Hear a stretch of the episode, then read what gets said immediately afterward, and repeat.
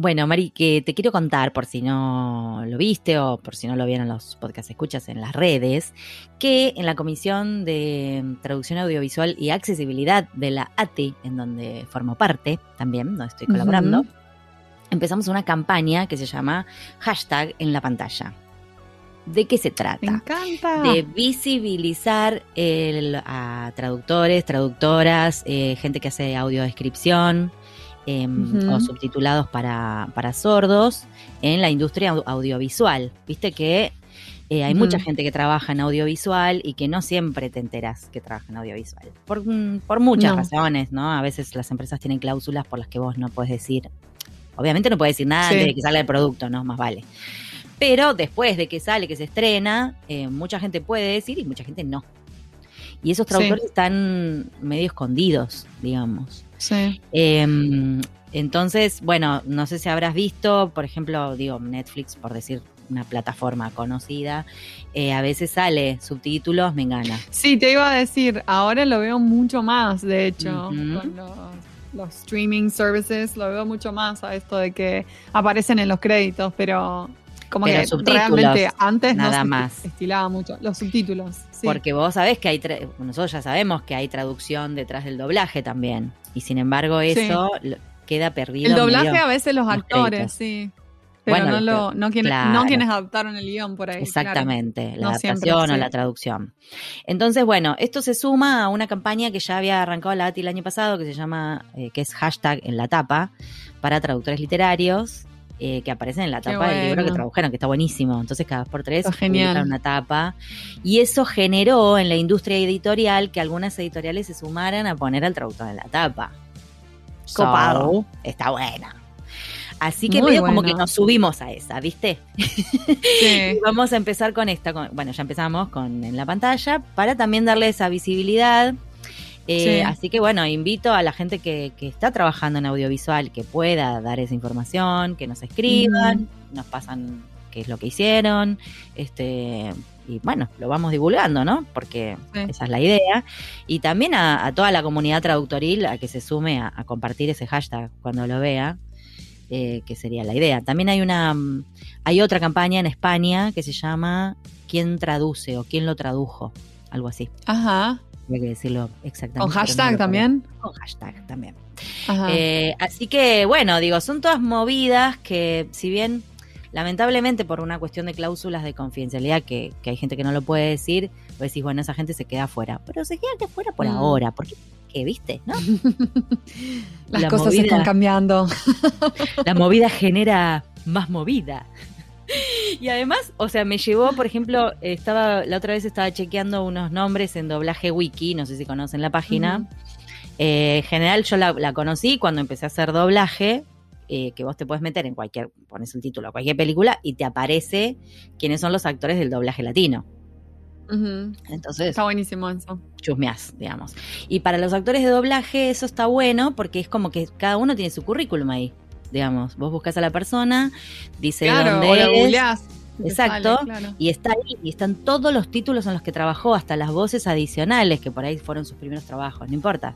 Eh, algunos cuando pegan un personaje que, que es, se hace famoso, pongámosle, no sé, ya alguno de los Simpsons o cualquiera, eh, y vos Sí. ves dónde se hizo el doblaje, en qué estudio, o sea, de qué país son los actores, los nombres de los actores, bueno. Y yo digo, ¿por qué no tenemos eso los traductores? Tendríamos que en armar doblaje. una wiki, wiki traductoril. la wiki traductoril. Y claro, ahí vi que de repente empezaron a aparecer los traductores y adaptadores en algunos productos. Hay otros que no están. Bueno, eso me llevó a investigar quién hace, o sea, quién eh, actualiza la wiki de doblaje. Y bueno, al final alguien me dijo, no, no, primero me, me pusieron un poco de, miste- de misterio, porque una amiga me dijo, mirá, hace años que lo vengo preguntando y nadie sabe. Ah, ¿Cómo que nadie Mm. sabe? bueno, parece que vos te podés hacer una cuenta y, y ponerlo vos. No sé, básicamente puedes. Claro, pero eso es una wiki, claro. Sí, son fanáticos del doblaje que van subiendo la información. ¿Pero de dónde sacan la información? De los créditos. Claro. So. Eh, bueno, la tiro, yo qué sé. Si hay alguna traductora por ahí perdida que, que, que quiere empezar a aparecer en Wikidoblaje, investiguen a ver cómo pueden meter su nombre en los productos que fueron haciendo. Y me parece que eso también, digo, está Y bueno. usar el hashtag en pantalla. En pantalla. Y usar el hashtag en la pantalla. en la So- pantalla. Sí, Hashtag en la en la pantalla. hashtag en la pantalla. Este, así eh, vamos dándole eh, tracción a este asunto. No sé, encanta. a mí me encanta la idea. Salgamos de atrás de la pantalla. Salgamos del anonimato. Para que la Mientras gente no nos van a sacar la pantufla. Cla- no, claro. tampoco, la, tampoco la pavada. Pero sí, yo creo que puede llegar a ser una movida interesante. No sé, Sí. ¿viste? Y capaz que en tu rubro también, ¿no? En videojuegos. Sí, ahora se está viendo cada vez más y más, pero antes no se destilaba tanto a poner. Ahora más y más lo veo.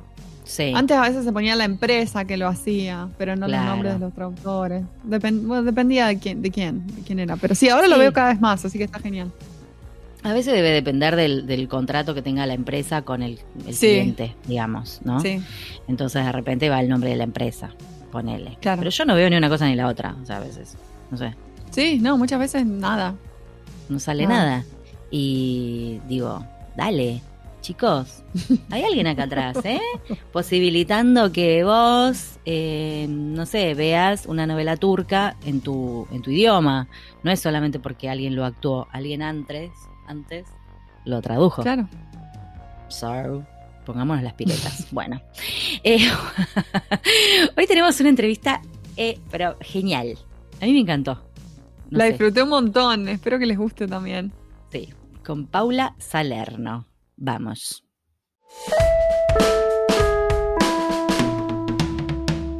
Hoy tenemos el gusto de entrevistar a Paula Salerno. Ella es doctora en letras por la Universidad de Buenos Aires, Argentina, donde también obtuvo los títulos de licenciada y profesora en letras. Actualmente realiza su postdoctorado con beca en CONICET en el Centro de Estudios del Lenguaje en Sociedad de la Universidad Nacional de San Martín. Se dedica a los estudios del discurso, especialmente las relaciones entre el lenguaje, memoria colectiva e identidades. Estudia particularmente la construcción de identidades de género en los discursos sobre el pasado reciente. A la vez, su interés por el fenómeno del llamado lenguaje inclusivo la ha llevado a realizar varias presentaciones divulgativas en universidades e institutos de formación docente y a escribir Lenguaje, género y los límites de la desigualdad, entre otros textos sobre el género en el lenguaje. Creó y coordina Discursópolis, me encanta, un sitio de divulgación del análisis del discurso, además de una charla en TEDx y actualmente se encarga de la producción divulgativa Un Paper en dos minutos del CELES UNSAM. Paula, es un placer tenerte aquí con nosotras en pantuflas. Bienvenida. Hola chicas, gracias, un placer. Muchas gracias por sumarte a esta locura que hacemos eh, en pantuflas. Eh, te tengo que preguntar, a pesar de que no seas estrictamente traductora, si estás en pantuflas. Por supuesto, acá con el dress code. La vio. pantuflas, Ella analizó, analizó discurso, dijo, estas chicas hablan mucho, las pantuflas le deben gustar, por las dudas me las pongo, sí. Me ¿no? comprometí con la causa y dije, tengo que estar en pantuflas en este momento. Hermoso, nos encanta tu actitud. Siempre lista. Muchas gracias, siempre lista. Me encanta, muy bien, excelente. Este, y estás en Buenos Aires, capital, vos también. Sí, sí, sí, estoy en Capital, sí. Bueno, hoy no hacemos triángulo, hoy hacemos rayita. Buenos Aires, capital, este, uy, eh, Claro. Milwaukee, ¿no? Generalmente, te- como a veces tenemos invitados de otras partes del mundo, decimos que triangulamos, pero hoy el triángulo no. Ah, claro, bueno, no, lo sumo, no nos no- quedó no chiquitito de un barrio al otro. Mm, Bueno, no, está muy bien, está perfecto. Tenemos más para, para el team Buenos Aires. Un porteño. El team porteño, claro. Sos de- o sea, naciste acá también. Sí, sí, sí. Ah, como yo, somos porteñas. No tenemos escapatoria. No, No podemos decir. no, sí, porteñísimas. Bueno, en fin. Bueno, Paula, eh, nos encanta que estés acá. La verdad que te, te encontramos por LinkedIn, te cuento. Ajá. Que nosotros salimos con el, con la caña de pescar en general. Este, pero a veces nada, el, río LinkedIn te trae cosas interesantes y dices, oh, a ver, ¿de qué se trata esto? Y nos encantó lo que haces, eh, ya vamos a, ahondar un poco más. Em, y nos pareció, bueno, como somos, somos traductoras, digo, y nuestro, nuestro, nuestra legión de podcast escuchas, la mayoría hacen traducción o interpretación, eh, pero somos como muy nerds de la lengua, ¿viste? Entonces creo que somos espíritus afines. claro, tal cual. somos espíritus afines, tenemos el carnet del mismo club, básicamente. Bien. Eh, bueno, así que nada, primera pregunta que me intriga es eh, saber cuál fue esa palabrita o frase o discurso que despertó esta pasión por analizar. Bueno, vos sabés que yo estudié letras en Puan eh, no sé si hay una palabra o un discurso, pero en la, en la, carrera de letras había una materia que se llamaba lingüística interdisciplinaria, que estaba dirigida por Elvira Arnú. Em, y en esa materia, y tenían los prácticos, había teóricos y prácticos. En los prácticos tenía a un profesor que se llama Nicolás Bermúdez y nos hizo analizar eh, para, para, una actividad de, la, de la cursada un discurso de Perón.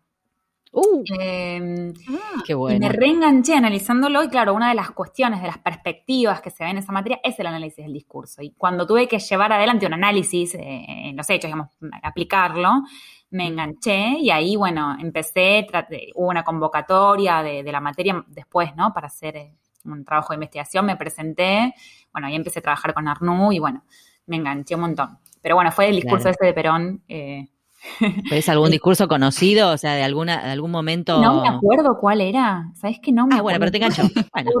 pero me acuerdo de las que estaba mirando estrategias de discursivas, argumentativas, etcétera. Claro. Mm. Es que el discurso político es lo primero que uno piensa cuando eh, en análisis del discurso decís discurso político. Claro. Que vas directo ahí. El análisis del discurso surge eh, con discursos políticos, ¿no? Eh, claro. Primeros análisis en general. con eso.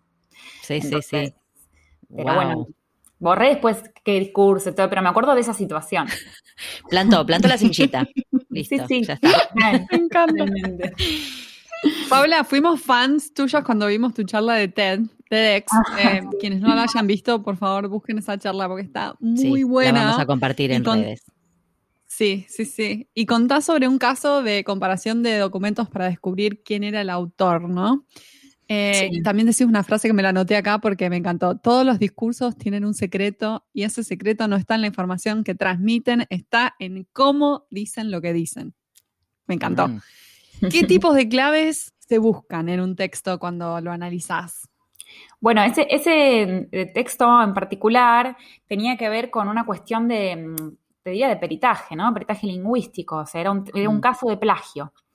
Entonces lo que pasó fue que eh, la, disciplina del derecho recurrió a herramientas del análisis del discurso. ¿Y esto por qué le digo? Porque en general las huellas que se tratan de buscar o las marcas que vos me preguntás que se buscan dependen de eh, qué problemas se presentan en la investigación. No es que de antemano ya tenés visto o, determinado qué marcas tenés que buscar.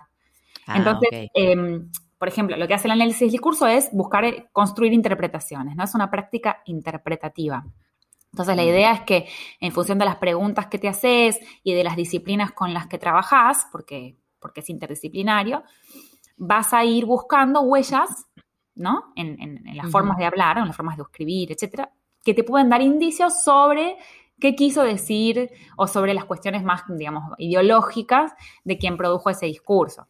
O sea, es como un mm. detective del, lenguaje, básicamente, ¿no? O sea, vas buscando mm. indicios que, pueden mostrarte, que pueden ser pasar desapercibidos a simple vista, pero que en definitiva te muestran ciertas regularidades o cierta constancia que puede abonar en tu hipótesis, digamos, ¿no?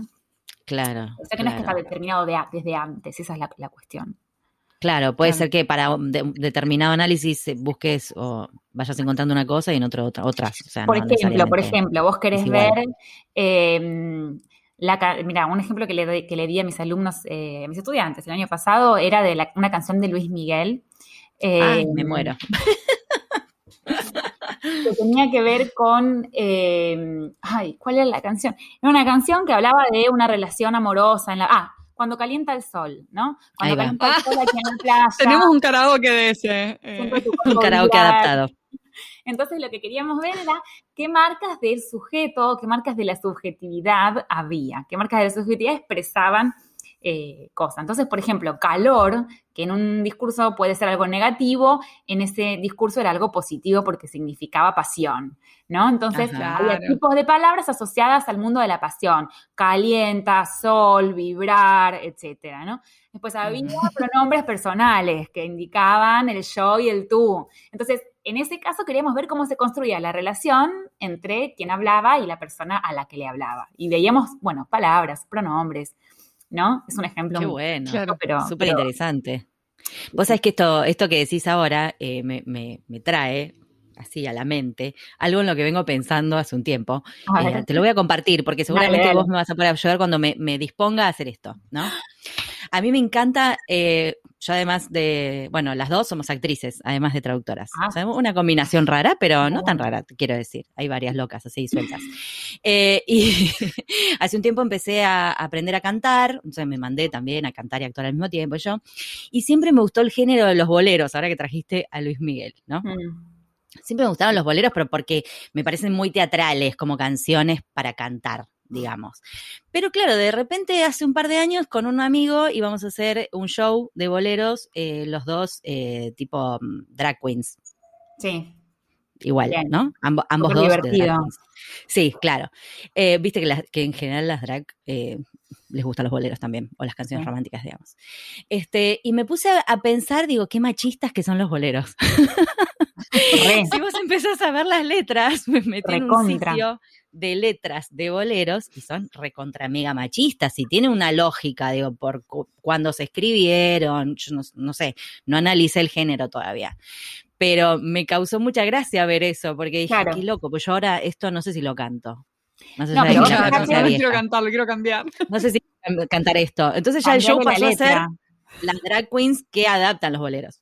¿Entendés? Tipo, el show, la idea del show cambió nunca lo terminamos de hacer. Y ahora, bueno, como que no, no podemos salir al espectáculo, digamos, ¿no? Pero me quedé pensando en esto. Pero fíjate que ahí, por ejemplo, volviendo a la frase de antes, em, no es que ahí dice el hombre es superior a la mujer, etcétera. No es que dice el contenido, sino por cómo eh. transmite la información. Entonces vos tenés que, dice, sos mía. Establece una relación de posesión en el que es femenino. Entonces ya eso es machista. O sea, e incluso eh, crear memorias discursivas, ¿no? En qué otros enunciados se dijeron ideas que tienen que ver, o, posiciones ideológicas que tienen que ver con esto. Entonces, hay, muchas ramas, muchas, eh, digamos, herramientas que puedes usar para ver la ideología de los boleros, por ejemplo, ¿no? Claro, mm. exactamente. Eso, esa era una de las frases famosas, digamos, porque está en la mayoría, esto de la posesión, ¿no? Total volvamos a Luis Miguel, no sé por qué, pero ya vos lo trajiste y ya nos quedamos con Luis. no, pero, digo... ni, siquiera, los boleros, hay música, los reggaetones de ahora. O sea, el reggaetón, bueno, el pop. Ni hablemos de las de ahora. Sí, el pop claro. lleno, lleno de machismo. Ahora digo, en la época de la deconstrucción, etcétera, las, las sigue habiendo. No de contenido, sino de, de, forma y de que la ideología nos atraviesa, en realidad sí. Claro, es más sutil. Exacto. No, totalmente, claro. Y como uno, y de, repente digo, esto de ponerse a pensar, porque me parece que como decís vos, estamos en una época de deconstrucción y de repente te pones a pensar y te permitís pensar, che, mira, yo repetí esto alguna vez, o canté esto re contenta alguna vez, y ahora como que me da cosita, ¿no? Ahora como que mm, me parece que no, que no vende. Hay algo que, no me gusta. Que... Te deja tranquila, o sea, no, yo siento que hay, que hacerse cargo de lo que una dice, repite, etcétera, pero bueno, también hay que tener en cuenta que la ideología no es una cuestión que dependa de eh, lo individual, ¿no? Exclusivamente, o sea, en realidad es una cuestión social que podemos hacer lo que podamos, pero no es que por no decir eh, ya vamos a cambiar... Eh, esas relaciones de injusticia, ni por decir, por ejemplo, por decir todes, ya somos feministas deconstruidas, ¿no? O sea, como... No, tal cual. Tampoco vayamos, eh, no es tan sencillo, digamos, ojalá, pero no es tan sencillo como cambiar Ojalá fuera sencillo. No, totalmente, totalmente. Este, en eso estamos absolutamente de acuerdo, pero es increíble cómo funciona, eh, por lo menos nosotros que nos dedicamos a la lengua, cómo te funciona, empezás a ver las cosas de otra manera también, que, que, está bueno reconocer que uno antes no se daba cuenta capaz. Obvio, obvio. y, ahora hay un montón de eh, cosas que no notamos, ¿no? Que no nos damos cuenta. No. O sea, nadie está. No, no, tal cual. Y que esto de, bueno, siempre lo dije así, siempre lo hice así, bueno, ya está, fue. Digo, también podés empezar a verlo de otro modo, ¿verdad? Esto me, mm, claro. exactamente, replantear, digo, ¿por qué vamos a seguir haciendo las cosas si las estás viendo de otra manera? Anyways, esto me lleva directo a la otra pregunta que es sobre el sitio Discursópolis, que está buenísimo, les quiero decir, se meten y te agarra una cosa de chusma de querer ver todo lo que las chicas analizaron, chicas, creo que hay varios chicas y chicos, ¿no? Eh, que analizaron, entonces contanos cómo surgió, eh, qué es lo que uno puede encontrar en Discursópolis, eh, quiénes colaboran también con el sitio. Bien. no, no, lo hace sola, suponemos. Bueno, más, eh, más o menos. el sitio es un sitio, eh, un sitio web que también tiene sus respectivas redes, mm. pero lo, lo, central está en el sitio web, que es un sitio interactivo que tiene el objetivo de dar a conocer a un público general en qué mm. consiste el análisis del discurso, ¿no? El análisis del discurso, que es una rama de los estudios del discurso en sentido más, más amplio. Entonces, la idea claro. es lo que, un poco lo que decíamos recién, es mostrar que en realidad los sentidos, ¿no? que están en los discursos no son transparentes y que muchas veces decimos o leemos algo que tiene una ideología eh, que no notamos o sobre la que no nos damos cuenta, ¿no? En realidad muchas veces no la mayoría. Uh -huh. Hay una idea que es que uh -huh. el sujeto, ¿no? La idea del sujeto no es voluntario de su decir porque está la ideología actuando. Bueno, entonces el claro. discurso pues lo que hace es reunir o sí, tomar diferentes discursos muy cortos, algunos fragmentos, discursos, etcétera, y muestra esto que hay detrás en los discursos, ¿no? Entonces, por ejemplo, tenés un tweet o una noticia, entras al texto y tenés colores subrayados sobre el texto. Cuando pones clic sobre los colores, aparece un cuadro que te explica, con diferentes nociones teóricas del discurso, bueno, qué está operando ahí. ¿No? Eh, claro. ¿Qué ideología hay? O, mira, este, este, sustantivo significa qué, o esta, mm, no sé, enumeración tiene un efecto que enfatiza la idea tal, etcétera, ¿no? Entonces, puedes encontrar discursos de actualidad o, o no, eh, uh -huh. que tienen estas, eh, desde, desde, el análisis del discurso para, para público amplio, digamos. Eh, claro. y el te das una panzada el, hoy en día, sí. me imagino. No te debe dar el tiempo para poner ejemplos. Ay, terrible. Me cuesta mucho a veces elegir qué poner. A veces no pongo sí. porque como hay tantas cosas digo, bueno, no, no puedo. No, no, no. Esto me supera. No hago nada. Y sí, por favor. No, no, no te quiero ni, ni preguntar, pero me imagino que, que debes, este, la debes pasar mal. Creo sí, que sí, a, se la me hace mal. Que... A veces digo, bueno, no sé, voy viendo qué me dice la gente en Instagram para, para qué les interesa, pero, pero, pero bueno, sí. Y el sitio lo armé yo, lo, lo mm. creé, le pedí a mi hermano, que es programador, que lo, que lo programara, que lo desarrollara, mi hermano mayor. Ah, genial. Eh, tengo dos hermanos. El mayor hizo la programación. Eh, y nada, y lo hago yo. La mayoría de los discursos los hago, lo, la mayoría de los análisis los hago yo.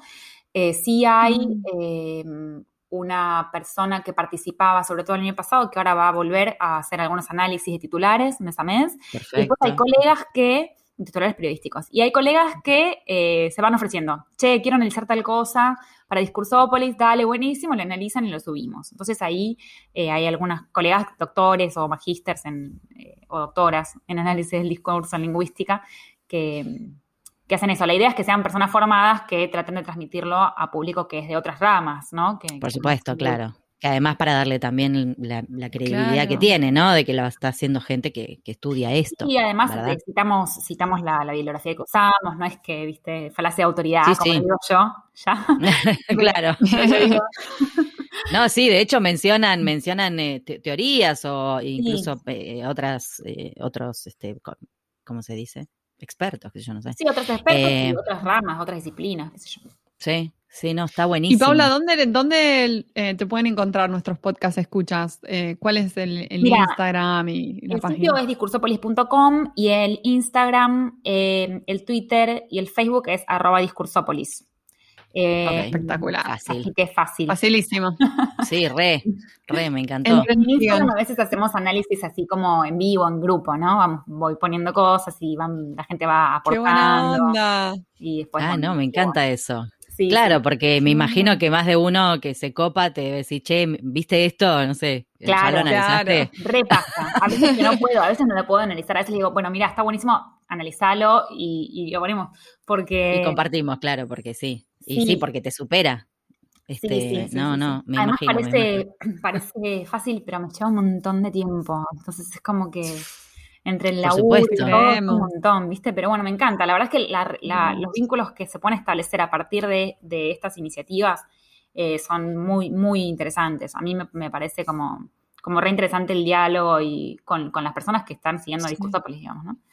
sí, sí, claro, claro.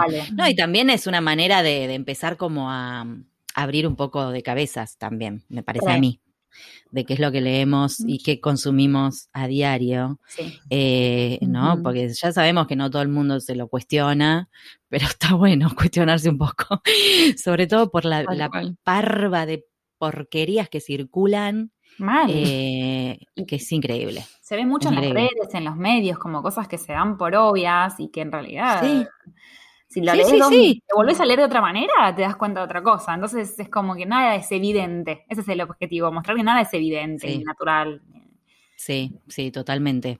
Em, bueno, eh, me parece que le toca a Mari. mi, mi pregunta es. ¿Qué consejo le darías a nuestra comunidad traductoril para que seamos más conscientes al momento de generar discursos? Porque estamos como muy metidos en la lengua y comunicando por ahí lo que dice otro autor, ¿no? Pero a la vez comunicando en nuestra lengua ese mensaje. Bueno, em, está bueno. El mundo de la traducción a mí me genera mucha inquietud, eh, mucha curiosidad y sobre todo me pregunto si hay traducción qué es posible, digamos, ¿no? ¿Qué significa la fidelidad en una traducción? Eh, oh, tenemos para cinco podcasts. Claro, bueno, pero en el marco de esta pregunta, que es la pregunta que yo me hago, eh, me parece que algo que está bueno tener en cuenta es que eh, la objetividad o neutralidad no existe. Entonces, que siempre que elegís una u otra palabra, estás mostrando una posición. un punto de vista, ¿no? Que no sea demasiado, digamos, hay diferencias, y de hecho, desde el análisis del discurso también hay una teoría que es de la argumentación en la lengua que dice que las palabras argumentan, las palabras tienen orientación, pueden orientar la interpretación de un texto.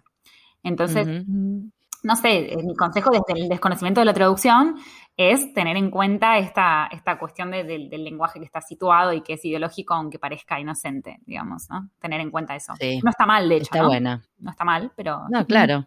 No, está bueno eh, ser conscientes, como decís vos, de, esto que opera. Claro, incluso, incluso comparar, a ver si uso esta palabra, cuál sería el, cambio de efecto si uso tal otro. Bueno, igual ya lo hacen ustedes eso, pero digo, como sí. en cuenta que... Pero sí, pero hacerlo más, o tenerlo más, más en cuenta. sí, no pretender ser neutral. No claro. fiel. O sea, ¿qué, es eso? Claro. Ay, chicos, nos complicó, nos complicaste la vida un perdón, poco. Perdón, Porque la ignorancia. no, no, no, no, desde tu sabiduría, digamos. Ella no sabe traducción, así que no importa lo que nos diga. Eh, bueno, cualquier cosa así, te tachamos. Bueno, recuerden que no es traductor. no, mentira, mentira. Este, no, está buenísimo lo que decís. Como si ya no fuéramos neuróticos, ¿viste? Pero está bien, y neuróticas, bueno, sí, eh, neuros, neuros, somos todos re neuros. Em, en general. Eh, bueno, como te decía al principio, que te encontramos por LinkedIn y te sacamos la caña ahí, eh, lo que llamó, no, sí, nos llamó la atención fue que organizaste el aquelarre lingüístico o, editatón. No sé si los dos nombres van juntos o era uno o el otro, no me acuerdo, yo te, digo los dos. El editatón para mujeres lingüísticas que organizaste por el Día de la Mujer del 2021. Sí. Eh, y bueno, nada, contanos ¿cómo salió esa idea? Eh, para mí salió una charla con amigas, pero bueno, no sé, eh, decime si no. ¿En qué consistía el editatón? Y bueno, conclusiones o resultados, qué es lo que viste. Sí, bueno, surgió con una charla con colegas. Bueno. Eh, sí, a colegas, algunas amigas, algunas colegas. Em, es un editatón, es como el nombre genérico, y a este editatón, que fue el primer editatón que hicimos desde el Centro de Estudios del Lenguaje en Sociedad, eh, eh, le llamamos aquelarre lingüístico. Em, surgió porque el 11 de febrero, que fue el Día de la Mujer y la Niña en la Ciencia, em, desde el CELES hicimos un, hilo colaborativo tratando de visibilizar a las lingüistas, a las mujeres lingüistas. Em, y esta semana a mí se me ocurrió, mira, yo trabajo en, lingüística desde hace muchos años, pero esta semana a mí se me ocurrió buscar en Google mujeres mm. lingüistas de Argentina. Y apareció Wikipedia y en Wikipedia vi que eh, las grosas la gran cantidad de, lingüistas grosas que hay en Argentina, no estaban. No estaban en Wikipedia. En la enciclopedia virtual más consultada del mundo no estaban. Entonces, bueno, ah, no. hablamos indignada, mis amigas indignadas. Ah, no sabés lo que me acabo de enterar. Se pudre no todo. Está en Wikipedia. Tan no está, tan no está, tan no está. Bueno, entonces ahí con la chica del C le dijimos, bueno, hagamos algo sobre esto y como justo venía el 8 de marzo, dijimos, bueno, es una buena ocasión para proponer esta actividad, que la actividad consistió en, tenía dos partes. La primera fue que dimos un taller sobre cómo editar Wikipedia, lo dio una chica de Wikimedia, que se llama Constanza Verón. Y después armamos grupos con, con, con, consignas, digamos, en los que creamos entradas nuevas en Wikipedia y editamos entradas que ya existían. Por ejemplo, la entrada de análisis del discurso todas las personas que aparecían como analistas del discurso eran varones europeos. Entonces pusimos. Ah, no. agregamos. Ah, mira, ¿sabes qué? Acá tenés contrapartes eh, femeninas y de acá, de este lado. Claro. Y después agregamos, bueno, agregamos información en las entradas que había de, algunas mujeres, creamos en la entrada del Virarnú, que es un referente eh, en, la región, incluso que no estaba, creamos la entrada de Isabela, o sea, hicimos eh, entradas nuevas. Em, wow. Y creamos a partir de ahí, a partir de ahora, de hecho, el Wikiclub del Celes, que, ah, me encanta. que nos vamos a reunir una vez por mes eh, a editar Wikipedia. O sea, en realidad va a ser mucho más informal, no es como un evento, sino que hay un horario en el que nosotras vamos a estar conectadas editando Wikipedia y quien se quiera sumar se suma. Eh, ¡Qué ah, me encanta esa idea! Está buenísima. Pero digo, la información que suben la tienen ustedes o se busca. Ah, la tenemos porque Wikipedia necesita fuentes, ¿viste? lo que tienen claro, que. Claro, claro. La tenés que. No es que pones lo que se te cante o lo que apareció en, la red, en las redes. O sea, tiene que ser fuente sí, fiable. claro, claro. lo posible. claro. Wow, me encanta. Así este, que bueno, hay un texto que escribí, una especie de bitácora del, evento en el Círculo de Lingüística Feminista, que, mm, es un, círculo en el que participo de, trabajo, eh, que tienen un blog que se llama lingüísticafeminista.com. Y ahí hay un texto mío sobre el aquelarre lingüístico, con algunas reflexiones sobre lenguaje después, si, si, te acordás, mándame, mándalo por mail y así después lo compartimos también cuando salga el episodio para que el que quiera también lo lea, ¿no? Em, no, me hiciste acordar que hace un tiempo tomé un curso sobre SEO, viste, para, la, para redes. Sí. Era un profesor el que daba el curso, em, y estaba diciendo, bueno, las palabras claves, ¿viste? Estaba hablando de las palabras claves y qué sé yo. Entonces decía, bueno, cuando que dijo, así como una especie de verdad absoluta, entre comillas, eh, que la gente cuando busca traductores en la red eh, pone traductor. Claro. Y yo me quedé tipo, ¿por qué? Si somos mayoría de traductoras. Claro. Y me quedé como con la espina, ¿no? ¿Te dijo? ¿Te dijo algo? ¿Te dijo algo? ¿Te respondió? ¿O no, no, no, no, yo me quedé como, no, en realidad yo suelo expresar todo con mi cara y estaba en la primera fila. Entonces hice una cara de tipo, guau. ¿Qué dice, señor? Y me miró como diciendo, es verdad. No, sí, sí, no, no, no digo que no sea verdad, sino que me parece mal, nada más, porque somos mayoría. Sorry, había éramos 50 personas en el curso, de las cuales había un varón. O sea, no sé, fíjate en la sala. Hablando de traducir. No sé, hay que hacer una editatón ahora, me parece.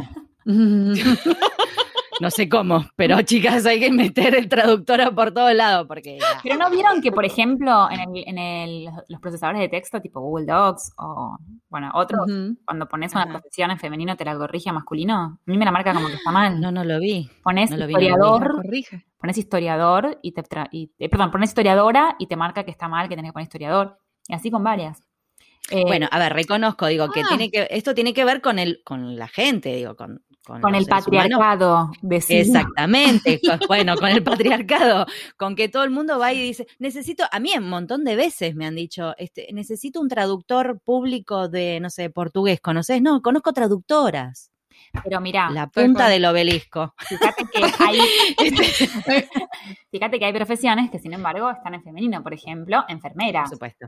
Exactamente. Bueno. Sí. Eh, pero bueno, yo este que, yo que traduzco videojuegos, Pablo, te cuento que muchas veces eh, te pasa que, que encontrás frases como sin contexto. The engineer needs a doctor. Como. ¿Y qué haces? Te lo traducen como el ingeniero necesita un, un médico, ¿no? Exacto. Eh, pero. Sí, pero tal cual, el masculino, como que enseguida se asume que es el masculino. El masculino genérico, ¿no? El masculino genérico, es lo que la gente... Sí, yo ahí siempre paro y tipo, no, contexto, a ver, quiero ver qué está viendo en imagen el jugador, porque a lo mejor el personaje femenino, como paremos un poco. Total. Claro, bueno, vos sabés que a mí me, em, igual me siento que es como una, una victoria, no personal, pero una victoria de, grupo, ¿no? Eh, eh, yo traduzco cosas de, de marketing o más como eh, dirigidas hacia los clientes, por decir. Este, y ya esto del bienvenido no va más, este, damos la bienvenida. Eh, estas, no sé, por ejemplo, encuestas, ¿no? Si en vez de vivir solo es cuántas personas componen tu, no sé, todo el mundo está buscándole la vuelta en el sentido de no hablemos más con este genérico, porque esto lo está leyendo una persona que por ahí no es solo, por ahí sola. Por ahí es, eh, no sé, sole, no importa, ¿entendés? Tipo, es y un no gran problema, es un gran problema en las empresas. Eh, sí, yo ahora estoy haciendo unas consultorías sobre ese tema porque no saben, eh, es, un problema cómo, cómo cuidar la imagen de la empresa, ¿no? Porque ellos, por ejemplo, muchas personas piensan que decir todo es bueno, más allá de que en algunos casos genera rispidez, entonces ahí no vas a cumplir tu objetivo comunicativo porque solamente van a reparar en el todes en vez de en lo que decir. Exacto, exacto. ¿Qué hacer para respetar la diversidad, pero, pero, no decir todes o tox o lo que sea. No, y además este en nuestro nuestro nuestra región, digamos, nosotros nosotros trabajamos con el español para Latinoamérica y ya sabemos que no todos los países son iguales. Claro. En, lo, en cómo reciben ese tipo de información, ¿no? Mm. Pero la lengua te da herramientas, simplemente las tenés que encontrar o cambiar la mm. pregunta. Si vos vas a poner la pregunta ¿con quién vivís solo? Bueno, poné otra pregunta, eso yo no sé. O eh, autocompletar. Exacto, otra cosa, eh, como para, para empezar a ver las cosas de otra manera, más allá de cómo se hicieron siempre, ¿no? O sea, apartarnos un poco de, sí, eso. Aprovechar que el lenguaje es móvil, que cambia. Además, exactamente, exactamente. Que cambia y que tiene, la verdad que el español tiene muchísimas, este, uno tiene estrategias, hay que querer buscarlas, me parece. ¿No? Si no querés entrar en el, digo, en, en, el inclusivo o en el todes, o no querés que se te borre la mitad de la, de, la de tu membresía porque tienen 70 años y no se lo banca, yo qué sé, digo, uno puede buscar, o sea, es cuestión de querer. Sí, entender que el lenguaje está situado y depende de cada cada audiencia, depende de quién le hable, no vas a hablar siempre igual. Vos no hablas igual, por ejemplo, yo por lo menos no hablo con mi familia que con mis estudiantes o con mis colegas o con, qué sé yo. Entonces también uno puede usar diferentes recursos en diferentes situaciones. Totalmente. Por supuesto. Sí, sí, sí, es cuestión de, querer hacerlo, totalmente. Paula, te cuento que en esta cuarta temporada de En Pantuflas, este es el cuarto año que estamos haciendo el podcast, todas las temporadas tenemos una pregunta final Así como más media filosófica, media como que te hace pensar, reflexionar, preguntarte cuál es la razón que estamos en esta vida. Eh, y bueno, y esta es la pregunta de la cuarta temporada que le voy a dejar a Pau que la haga. Ay, gracias, Mari, gracias. Eh, bueno, el camino profesional presenta muchos momentos diferentes, como seguramente sabes. Pero siempre hay un momento, puede haber varios también, de crisis ¿no? Una especie de encrucijada que, que medio como que te sacude, pero cuando lo superas, aprendes algo. Siempre te llevas una enseñanza. ¿Cuál fue ese momento para vos y qué aprendiste? Bueno, pero yo te voy a corregir el singular, porque yo vivo en crisis profesional. Ah. Sí, bueno, también puede pasar. No, yo creo que yo, estoy muy contenta con mi, profesión, me encanta, pero lo cierto es que atravieso crisis cada tanto, digamos, periódicas. No es que hay un momento en el que me ilumino y qué sé yo. Pero esto, de, cuestionarme o de entrar en crisis o encrucijadas, me parece que eh, uno de los aprendizajes es que eh, puede ser recurrente en la trayectoria profesional y que eso no está mal, digamos, que no es que hay una vez, sino que hay varias y que incluso esas crisis a mí por lo menos me sirven para pensar cosas. ¿Viste como esa idea de que la crisis genera conocimiento después? Bueno, me pasa un poco eso y pienso que en algún punto el aprendizaje también es no pretender como la generación de nuestras madres, padres, que hay una estabilidad para siempre en la carrera profesional. Me parece que nuestra mm. generación, nuestro tiempo se caracteriza por justamente eh, los cambios, la, la versatilidad. Entonces, otro aprendizaje es ese también, no pretender una estabilidad así, que tampoco es necesariamente algo bueno, ¿no? O sea, no pretender que algo, claro, que ya tengas definido para siempre. Eh, y por otro lado, diferenciar la profesión del trabajo. O sea, me parece que las crisis profesionales mm. eh, no son lo mismo que las crisis laborales, que ahí sí son otro tipo de problema, pero que las crisis profesionales en algún punto eh, son útiles y que la clave, en mi opinión, siempre que resolví una crisis fue pensando en qué es lo que más me, generaba placer o me, apasionaba más. Entonces, he tenido oportunidades de cambiar de, trabajo que implicaban cambiar de profesión y tener un mejor sueldo. Eh, y la verdad es que no, las agarré, digamos, porque siento que lo que a mí me hace bien, que eso es personal, lo que a mí me hace bien es disfrutar mi día a día, ¿viste? Entonces, eh, me parece que ese componente de, pasión por lo que uno hace eh, es importante a la hora de definir las crisis profesionales. Bueno, muy bien, es, muy, es una muy buena enseñanza la que rescataste de tus crisis que, recurrentes, la verdad. Muy bueno, en serio. Hay momentos, Porque es cierto, son momentos, claro, y es verdad esto de, también de pensarlo como que algo, nada en la vida es tan fijo, me parece. Claro. Eso es lo que pasa, ¿no? Y es cierto que, que nuestras, la generación de nuestros padres quizás este, lo vivían de otra manera. Sí, para mí siempre el concepto de cuando terminás el secundario tenés que elegir tu carrera de algo que vas a hacer el resto de tu vida, me parece como mucha presión para un adolescente. Ya fue esa idea, además, viste, como que ya está nuestra. Pero para, además, en una de esas crisis yo creé Discursópolis, por ejemplo, o sea, me ocurrieron cosas, o sea, no es que la crisis te quedaste cruzado hasta que pase, no, bueno, pensá qué es lo que te da crisis, qué es lo que te genera malestar y qué es lo que querés hacer, y bueno, digo, por eso digo, no la cosa de, de, de, meritócrata de la profesión, ¿no? De, perdón, del trabajo, de que si no tenés trabajo, vos podés salir adelante, no, eso no, me parece una pavada, pero con la profesión sí, me parece que, que uno tiene más mm, agentividad, qué sé yo. Sí, Sí, sí, sí. Y, conozco gente, o sea, me gusta la palabra encrucijada en el sentido de que me imagino que tenés dos o varios caminos para agarrar y bueno, ahí es donde, ¿no? Te están tocando bocina atrás. Bueno, vos tomate tu tiempo y agarrá para donde te parece que, que, te hace feliz. que se maten los demás. No, no te escucho, no te escucho. Totalmente. Este, mm, sí, eso. Subí el volumen de la música. Se pone el roca, la metálica a pleno. Este, sí, está buenísimo lo que decís, la verdad. Un placer hablar con vos, Paula. Bueno, eh, hermosa entrevista. Sí, muchas gracias. Podemos seguir eternamente, pero vamos a seguirte por Discursópolis, mejor. Dale. Chusmeamos ahí Discursópolis, bueno, tu LinkedIn, que también está bueno, que va subiendo ahí novedades. Eh, préndanse en las editatones, sí, ¿no? Que están buenas también. Se, enterarán, me imagino, por Instagram o algo así, cuando haya alguna, ¿no? Sí, sí, obvio. Este no, y buenísimo. Seguí con este trabajo hermoso que estás haciendo, que está buenísimo. Hasta que te agarre la crisis y quieras hacer otra cosa, por favor. No te sientas presionado. Ahí no me importa, pongo la música al Ahí, exactamente. No, no, no, no des bola. Bueno, gracias, Es Un placer total, la verdad. Gracias, muchas gracias a vos. Igualmente, este gracias. Un beso grande. Un besote. Y ahora con ustedes el momento catártico del programa. Los invitamos a escuchar al traductor karaoke.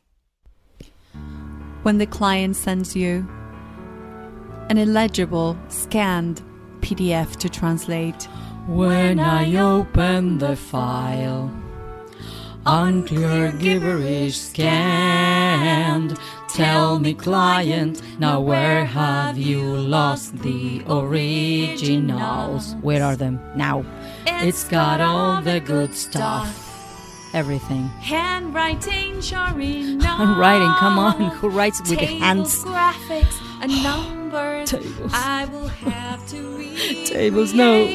A whole new word a new formatting to design. I'm not a designer. I'm like a Sherlock Holmes. Or Harry Potter. I'll have I refuse. I refuse. Magnifying I'm not doing it. A whole new world.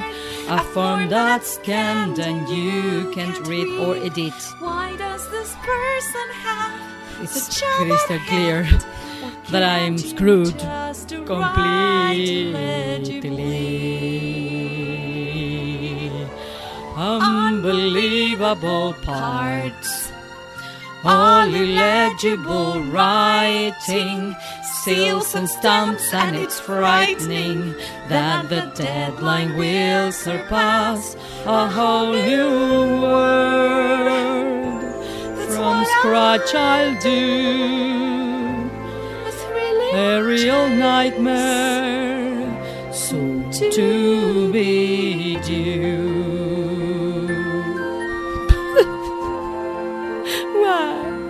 Why me? Why, why me? I'm a good girl. Why?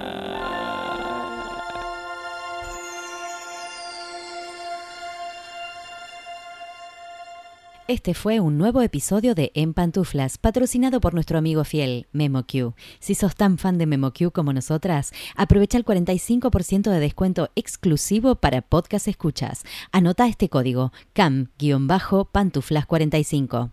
Podés encontrar todos los episodios del podcast en nuestra página en guiondelmediopantuflas.com y suscribirte para escucharlos apenas salen en iTunes, Spotify y Google Podcast.